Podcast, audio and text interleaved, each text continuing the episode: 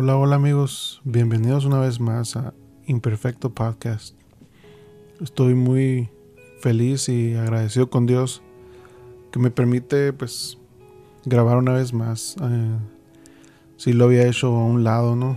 Eh, por cosas, ¿no? De la vida que, que te frenan, que te desaniman o lo que sea.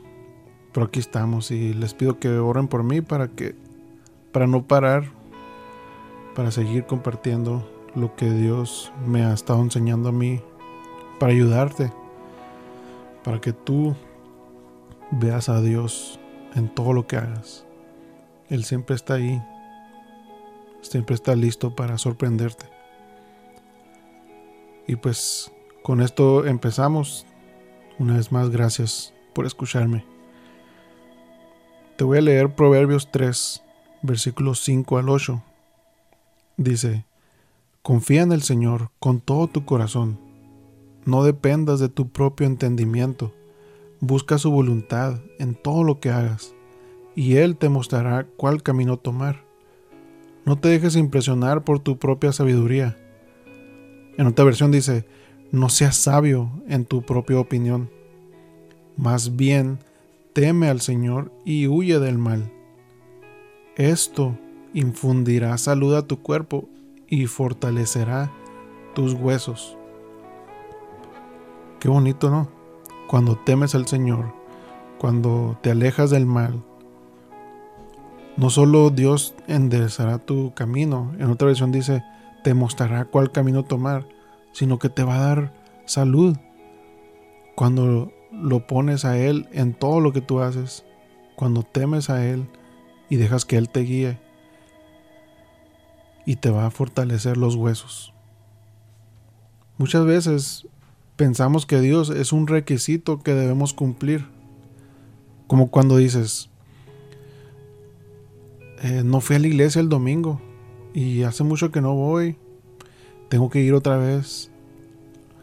Eh, como que Dios o ir a la iglesia es algo que tengo que cumplir. ¿Y los otros días qué? ¿Acaso Dios no está en esos días también?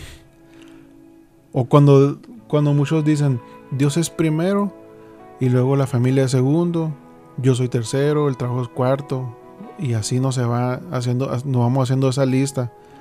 Y créeme, yo, yo también la he llegado a hacer, pero he entendido esto. Y quiero que, que, que entre en tu corazón y lo guardes, medita esto porque sí, Dios es primero, pero también Él es segundo, Él es tercero, Él es cuarto. Él debe estar en toda esa lista. Y estaba estudiando esto y se lo platicaba a mi esposa.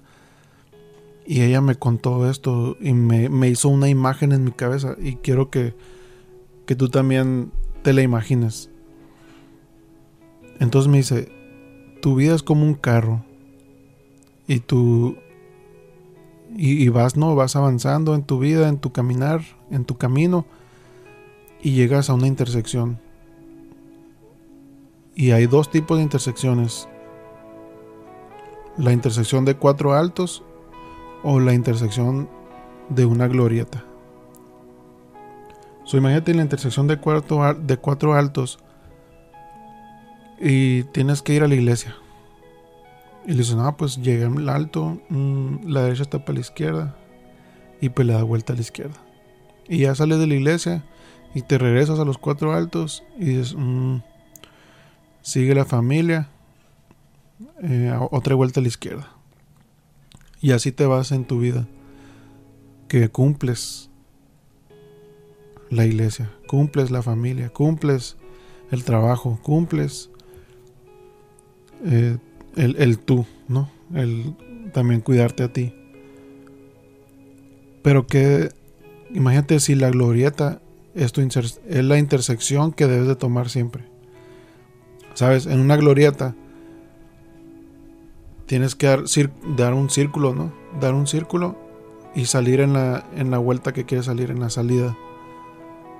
imagínate que llegas a la intersección y tienes que ir a la iglesia. Pero primero vas a pasar por Dios. Dios está en iglesia. Y luego ya sales de, ese, tiempo y vas, ahora es tiempo de la familia, pero vas a pasar por Dios. Tienes que dar la vuelta por Dios para salir hacia la familia. Dios debe involucrarse en todo. Debemos de involucrarlo en todo. Que Él sea el centro de nuestra vida. Que Él, esté, que él sea esa glorieta. Que tengo, tengo que filtrar todo por medio de Él. También verlo así como un filtro. Como eso es un colador, ¿no? Del, de ahí de la cocina. Y, y echas, tu vida por ahí y lo, estás colando y todo lo que sale lo, colaste por medio de Dios y todo lo que sale es lo bueno, es, haber puesto a Dios en todos tus caminos. Es de, que le, es de que temiste a Dios y te alejaste del mal y dijiste, ¿sabes qué, Señor? Mi vida cotidiana, mi vida de la iglesia, mi vida de, de mi familia, la vida de mi trabajo, lo voy a filtrar por ti, voy a pasar la glorieta. Tú tienes que estar en el centro de todo lo que hago. En Proverbios 3, así como dice, dice, busca su voluntad en todo lo que hagas. ¿Cuántas veces hemos hecho algo sin buscar la voluntad de Dios? Y sabemos que el resultado de eso es, es un error cometimos un error, nos fue mal, no completamos lo que habíamos empezado, porque no, no, filtramos las cosas por Dios, no pasamos por la glorieta, decidimos la intersección de cuatro altos y de que ah, ahora toca esto y luego mañana toca aquello, en vez de que todos los días Dios está en el centro. Todos los días, por ejemplo, como padre de familia, todos los días es mi familia. Pero Dios está en el centro de mi familia. Todos los días trabajo. Todos los días Dios está en el centro de mi trabajo. Así que te animo a que pongas a Dios en el centro. No lo tengas en una lista. No lo tengas en, un, en una intersección de cuatro altos. Ah, ahora tengo que cumplir con Dios. Ah, ahora tengo que cumplir la familia. No. Ahora tengo que cumplir con Dios, pero Dios está en el centro y tengo que, hacer lo de, mi familia, pero Dios está en el centro de mi familia. Tengo que trabajar, pero Dios está en el centro de mi trabajo. La Biblia también nos enseña que todo lo que hagamos, lo que lo hagamos como si lo hiciéramos para Dios. O sea, Él está en el centro. Y para que Él se glorie, Él nos va a bendecir. Y en conclusión, te quiero dejar con este versículo. Está en Apocalipsis 22:13. Dice, yo soy el alfa y la omega, el primero y el último, el principio y el fin. Alfa y omega se refiere al, abecedario griego. El alfa era la primera letra, el omega era la última letra. Por eso dice el primero y el último, el principio y el fin. Y lo que está diciendo Dios aquí es que yo no solo estoy en la primera letra, también estoy en la última. No solo soy la A, también soy la Z. No solo soy el primero, también el último.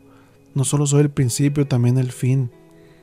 Estoy en todo, considérame en todo, y yo enderezaré tu camino, te mostraré qué camino tomar.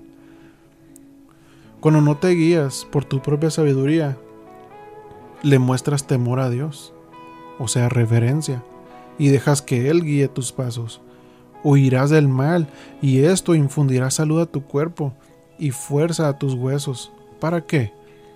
Para que te vaya bien en la tierra, para que puedas vivir y disfrutar los caminos por los cuales Dios te ha mostrado caminar, como tu familia, tu trabajo, tu vida, los amigos, la iglesia, etc. Si Dios está en todo lo que haces, en todo lo que haces se verá la, se verá la mano de Dios y su favor. Te animo a que lo consideres en todo lo que hagas. Primero, antes de tomar una decisión, invócalo, pídele ayuda y Él te va a mostrar qué camino tomar. Y luego, haciendo eso, como yo te digo, vas a tener salud, y te va a ir bien, vas a tener fuerza en tus huesos para hacer las cosas que, que Dios te ha encomendado hacer. Créeme que esto funciona. Funciona cuando lo pones a Él en el centro y no que lo tienes en una lista. Porque si, lo tenemos en una lista nomás, él, le está diciendo, Señor, tú nomás, tú nomás encárgate cuando yo estoy en iglesia. Pero en mi familia, yo. En mi trabajo, yo. No, Él, está en todo.